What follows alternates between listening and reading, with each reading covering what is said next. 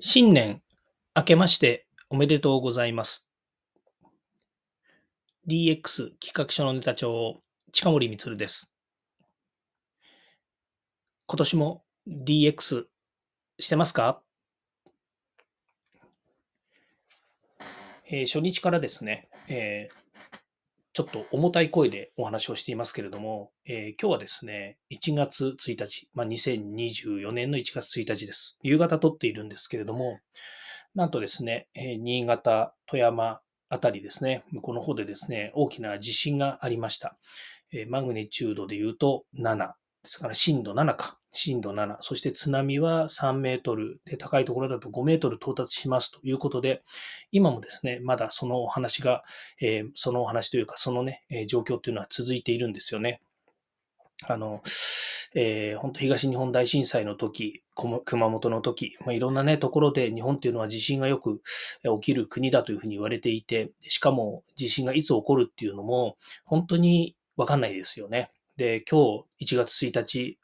日中は東京は穏やかな日だったんですよね。えーそんな日にですね、やっぱりこういうニュースが飛び込んでくる、すごく、えー心にとってはね、重たい出来事ですし、大変なことだと思います。がですね、まず大優先は、そこの地域にいる皆さんの、えー安心、安全、健康、そして、え命、これが本当に大切です。で、私も、え石川県や、それから、え新潟、えあちらの方のですね、え本当に知り合いがあの多数いらっしゃいます。もちろん、その、関関係的にというかですね、え知り合いの知り合いみたいなことで言ったらたくさんいるんですよね。あの、本当にお世話になった方たちもいっぱいいますし、特に石川県加賀市には、え何年か入らせていただきましたし、え去年、えー、おととしですね、え新潟のですね、あ石川ですね、石川の方の、えっ、と、国立高等専門学校の方から、えー依頼がありまして、えー現地に行って、講演をさせていただいたり、それから新潟の方もですね、もう長いこと、え新潟のですね、いろんな、え関係団体の方とのお付き合いもあって、え柏崎とかね、行ったこともありますし、まあ、そんな関係柄、あと福井もありますね。福井にも行って、福井にも知り合いがいたりとかですね、会社があったりとかっていうふうにしています。で、今ね、北陸新幹線が今度開通するということで、まあ、非常にね、盛り上がって、これから盛り上がる地域でもありますし、まあ、そんなところでね、こんなに大きな地震、大きな地震つったって、本当日本においては、ね、本当に大地震ですよね。っていうような状況で、これまでのやっぱり地震のいろんな教訓から、えー今回の地震速報、テレビで見てたんですね。で、ちょうど日本代表が、えータイとの、えー強化試合をやっていたので、見てたんですよね。で、終わって、もうすぐそのままですよね。すぐそのまま地震が来て、終わった直後に地震が来て、で、地震警報警報が、えーなりました。で、その中でアナウンサーの方がですね、本当にもう声を枯らしながらですね、えー高台に逃げてくださいと。津波が来ます、高台に逃げてくださいっていうことを自分の身をまず守ってください。それから、えー周りに声をかけながら、まず自分が逃げてくださいと。このニュースやテレビを見ながら、えー思っているんじゃなくて行動してくださいっていうことをね、本当に声を枯らしながら、えー聞こえてきました。すごい切羽詰まった声で、えー言われていました。で、その後補足でね、あの他のアナウンサーの方がなぜそういうふうに言ったのかっていうことを言ってたんですけど、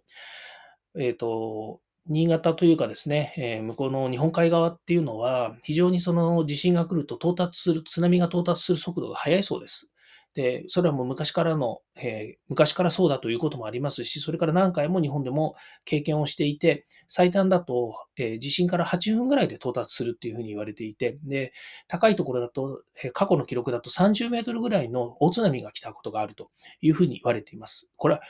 東日本大震災とやっぱりこうね、同じですよね。あの大きさとしてはね。あの津波の。で、速度としては、あの速度というのは、到達速度としてはやっぱり少し遅いの、あの、日本、えー何、東日本大震災の方が遅いかなとは思いますけれども、地震のあった場所、震源地のその震度の大きさと、それから影響っていうのは、それは地区関係ないんですよね。やっぱりどこでも大きいんです。で、今回はそのニュース速報の中で、現地の定点カメラですよね、が捉えてた映像によると、本当に土、土ぼこりが上がってるんですね。これ多分家が、住宅がね、えー古い家だと思うんですけど、倒壊して、で、それ土ぼこりが上がったようなね、映像も、えー、まあ、あの、カメラ越しですけど、見ました。まあ、そういうのを見てね、私も何か行動できないかなと思って知り合いには連絡しましたし、それから Twitter、Facebook でも情報を拡散し、で、あと英語の情報も必要かなと思ったので、え英語で情報発信をしたりとかですね、しました。で、まあ、それもね、私も、私がで、私はやりたくてやったっていうのもありますけれども、もちろん関係各所のいろんな情報とかがこう、え出ておりますので、それをシェアしたりなんだりっていうこの方が、え正確ですし、え緊急性も高いというのもありますので、まあ、そういったものをですね、皆さんも参考にしていただければというふうに思いますけれども、まあ、いずれにしても、あの、命一番大切ですので、自分の命、それから家族の命、関係者のね、方の、やっぱり健構ね、えー、怪我がないようにしてほしいなというふうに思います。これからね、逃げた後、命がつながればですね、その先はまた、えー、行政だったり、私たちの支援だったり、皆さんの支援だったりということで、えっ、ー、と、ね、いろんなことができると思います、えー。辛い経験になるかもしれませんけれども、それはもう、その後、とにかく、えー、まずは、最優先は、えっ、と、皆さんの、え命が大切なので、ぜひぜひ皆さんですね、えー逃げていただきたいなというふうに思います。はい。えっ、ー、と、今日の放送はですね、これ正月第一発目ですよね。今年第1回目の第1回の放送になるので、えー、今年の今年ね、今年というか、えー、今年皆さんはね、どんな年になるのか、どんな年にでありたいですかっていうのね、お話をするつもりで、えー、実はネタをね、まあ、ネタつったってね、その場で考えるネタの方が多いんですけど、用意したんですけれども、タイトルをね、用意したんですけど、結果的に言うと、え、どんな年でありたいのかって言われると、本当にもう、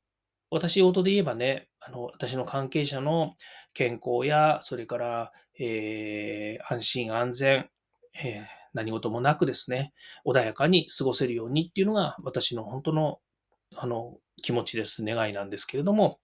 ぱりね、1月1日からこういうこともあって、逆に言うと1月1日からでもこんなことがあるんだっていうね、また経験ですよね。人間は考える足であるって言われているようにですね、何かの、え、苦難とかですね、えー、状況っていうのは乗り越えて、そして次につなげることができるというですね、そういう、まあ、修正を持っていますので、ぜひ今回もですね、えー、皆さんの中で大変だと思いますけれども、超えていってほしいなというふうに思う中で、今年はどんな年になるのかということなんですね。さて、切り替えましてですね、ここからは私軸でお話しする2024年です。えー、2023年は本当皆さんに支えられてですね、えー、たくさんの放送を、えー、させていただきました。まあ、えたくさんの放送をさせていただいたという中で言えばですね、ちょっとだけ実績をお話しするとですね、まあ、2020年の9月の9日から始めて、で、3年と3ヶ月、えやりました。で、本編は初年度ですね、本編17回、で、番外編ですね。こうやって毎日喋ってるのは98回。で、2年目の2021年、これは1月1日からということになりますけれども、12月31日までで本編が51回。で、2022年は本編が52回。で、2023年も本編52回と、延べですね、去年1年間で、えーまあ、1年間って言っても12月30日までですよね。30日までですから、放送は30日までやってたので、ぴったりなんですけれども、172回。それにですね、番外編が、えー、初年度98回、で、2021年が385回、2022年が309回、で、2023年が289回ということで、延べ1081回ですね。で、トータルで1235回という放送をしたというふうに書いているんですけど、なんでしょうね。えっ、ー、と、私の今のここにある、うんと、今日時点1254回ですね。1254回をやっているので、数字が合わないということになりますよね。えー、そうですね。全然数字が合ってないですね。まあ、全然数字は合ってませんけれども、まあ、基本的には1254回目を今お話ししていますということですね。まあ、多少の誤差はね、許してくださいっていう感じですよね。はい。で、今年どんな年になるのかなということなんですけど、まあ私自身はね、やっぱりこうデジタルとか DX とかね、こういったことのお話、それから、えー、まあ、それにま、ま、交わるというかね、その関係するようなお話、政府の話とか、え行政の話っていうのも結構喋ってはいますので、まあ、そういう軸から考えると、さして変わらないんじゃないかなとは思います。さして変わらないっていうのは、去年と変わらないという話ですね。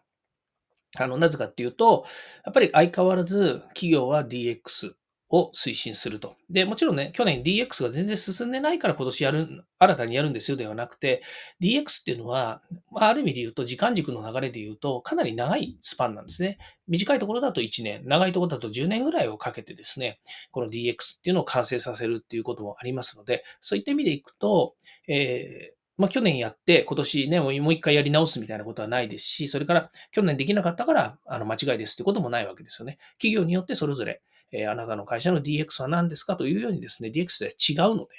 で、それぞれ頑張って、え実施していけばいいのかなというふうに思います。まあ、それから、生成 AI が去年ね、登場してから、相当やっぱ進化しましたよね。で、今年は、え、そういうところでいくと、どんな年になるのかっていうとですね、生成 AI を活用し、活用できていない人たちというも、人たちとの差というのが、大きく差が開く、差が開き始める年だなというふうに思っています。去年まではですね、どっちかというと、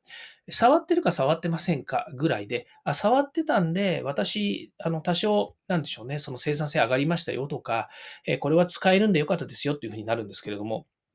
あの、これからのタイミングは、ワード、エクセル、パワーポイントとか、そういったオフィスが使えないと仕事になりませんよねって言われてた時代と同じようにですね、生成 AI を使いこなしていないと、仕事としては不十分ですねって言われるタイミングがどっかで来ると思います。で、今はまだ使ってる人が少ないんでね、えー、そんなにたくさんの人がっていうのは、例えば自分の会社でみんな使っていいよって言って使ってるところは、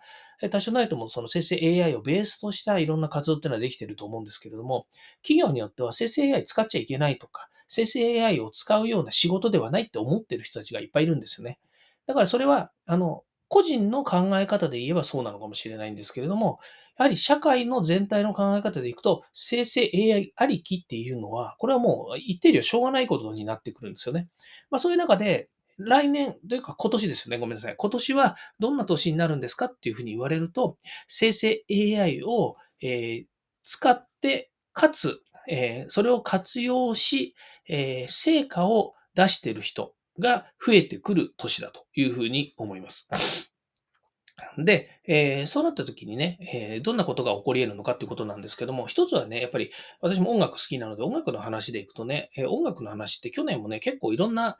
ことがいっぱいあったんですね。例えば生成 AI で音楽までその生成できるっていう部分あったんですけど、これね、あの、かいつまんで話をしちゃうとあれなんですけどね、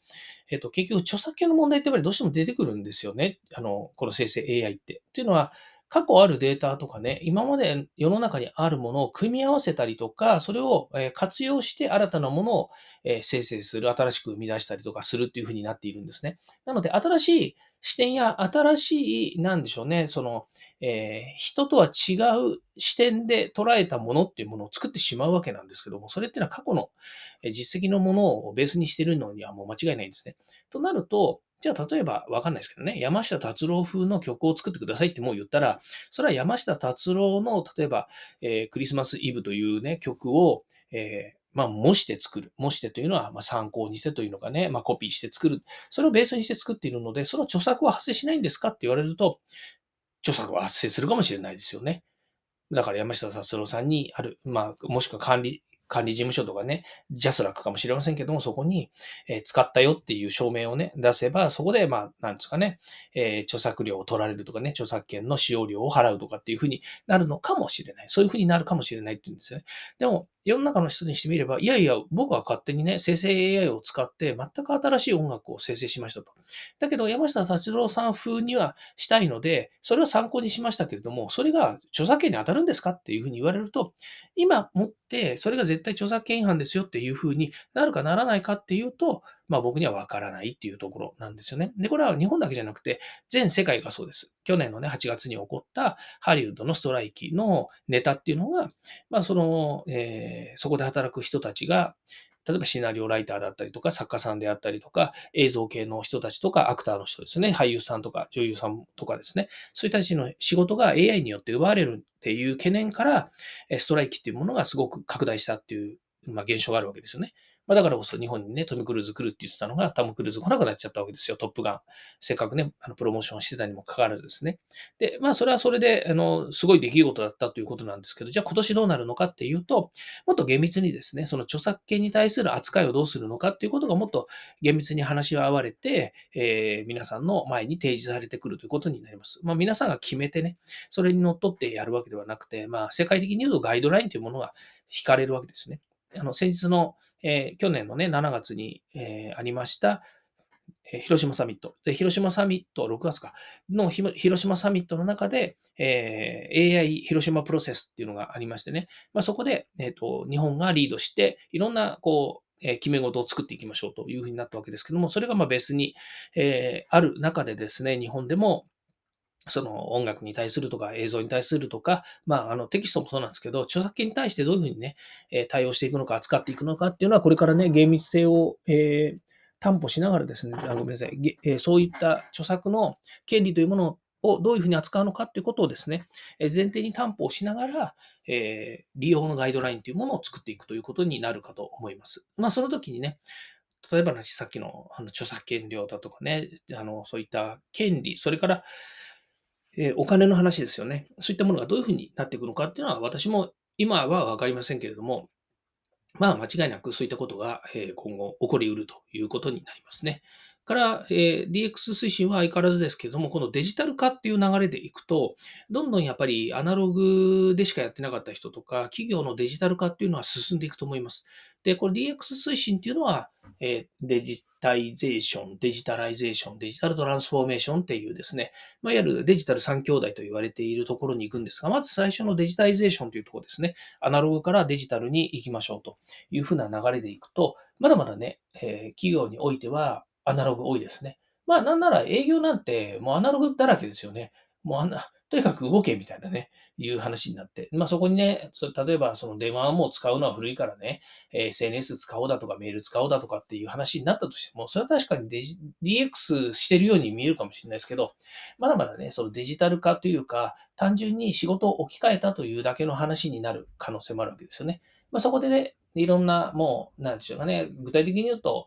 えー、SARS を取り入れたりとか、RPA を取り入れたりとか、まあ、生成 AI を活用した、えー、時短だったり生産性向上っていうものをこう組み合わすことによって、複合的にいろんなものを組み合わせた結果、自社の営業力が増大しましたとかですね、え売上が伸びましたみたいなことが起こってくると、それはもうね、えー、十分 DX をしましたというような話になっていて、これに対してね、あの、あれはね、デジタル化だから DX じゃないよとかね、えー、DX、DX って言ってるけども、まだまだろくな、あの、なんでしょう、えあのんと、実績なんか出てないじゃんなんていう、ね、そういう輩のですね、そんなことを言っている人がいるんだとすれば、そういう輩の人にね、えー、もう耳を貸す必要はないんです。なぜかっていうと、その、やる、やらないの結論は、その会社にあるし、その人たちの決定なんですよね。で、ここを間違えてしまって、なんとなくね、その隣の会社とか周りの人たちができてるのにうちができてないのおかしいよねとかっていうふうになってくると本末転倒で、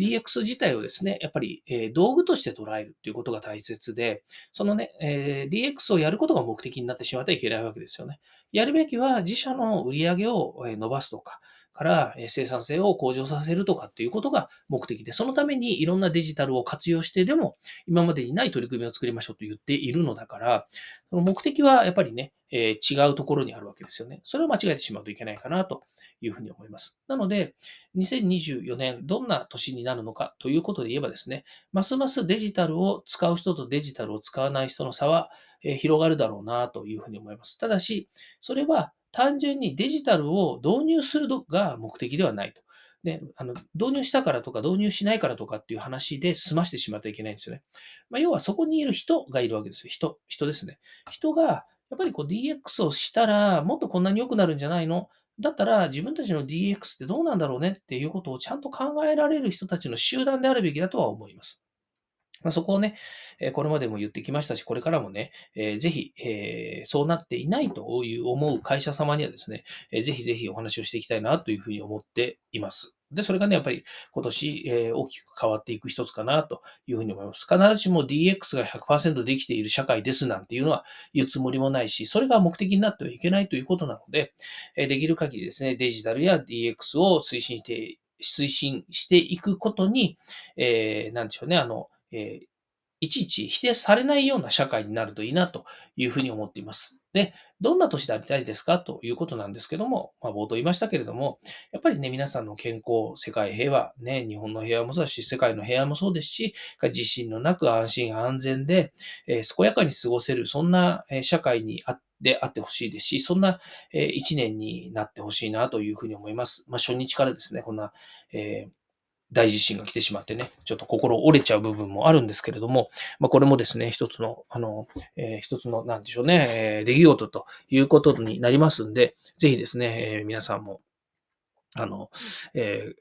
乗り越えていってほしいなというふうに思います。今年1年ですね、また、頑張って放送を続けていきますので、ぜひ、また聞いていただきたいなというふうに思います。毎年ね、300回近くの、えー、放送ですね。300回ではないよね。そうね。400回から300回を超える放送をしていますので、当然ですけど、今年もね、またそれぐらいの放送します。どうせ、せっかく放送するんですからね、たくさんの人に聞いてほしいと思いますし、それから、えー、皆さんが望むようなね、有益な放送をしたいなというふうに思って自負しておりますので、えー、ぜひ頑張らせていただければというふうに思います。今年はね、書籍も出したいというふうに思ってね、去年から言ってますの通りですね、書籍出したいというふうに思ってまして、それはまあ会社のね、えー、事業の成長のためっていうことももちろんあるんですけれども、私のね、今後の、えっ、ー、と、いろんなえことを、え動かしたいなというためでもありますので、え楽しみにしていってください。まあ、最後になりますけど、私実はね、辰年なんですよね。辰年なんです。で、辰って、えー、とてもいい年になるそうですね。あ、辰年の人ってとても良いっていう話なんですよ。年男だからっていうわけじゃないんですけど。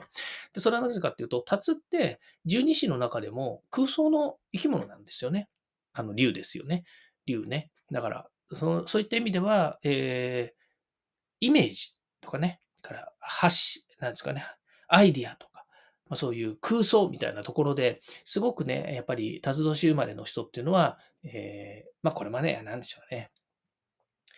そういうふうに言われたから自分が思い込むみたいなね、まあそんなような効果もあるのかなっていう気もしますけれども、私、殺年なんでね、ぜひ今年ね、あのがっつりとですね、上り竜のようにですね、突っ走っていきたいなというふうに思っておりますので、ぜひ皆さんの応援もお待ちしております。はい。ということで、えー、またですね、このチャンネルフォローしてですね、えー、毎日聞いていただけると嬉しいです。そして、えー壁打ちはね、いつでも OK ですので、Twitter でも Facebook でもメールでも何でも構いませんので、え、近森光捕まえてですね、ぜひお話ししていただきたいな、なんていうふうに思います。はい。ということで今日も聞いていただきましてありがとうございました。また明日もですね、この声でお会いしましょう。ではまた。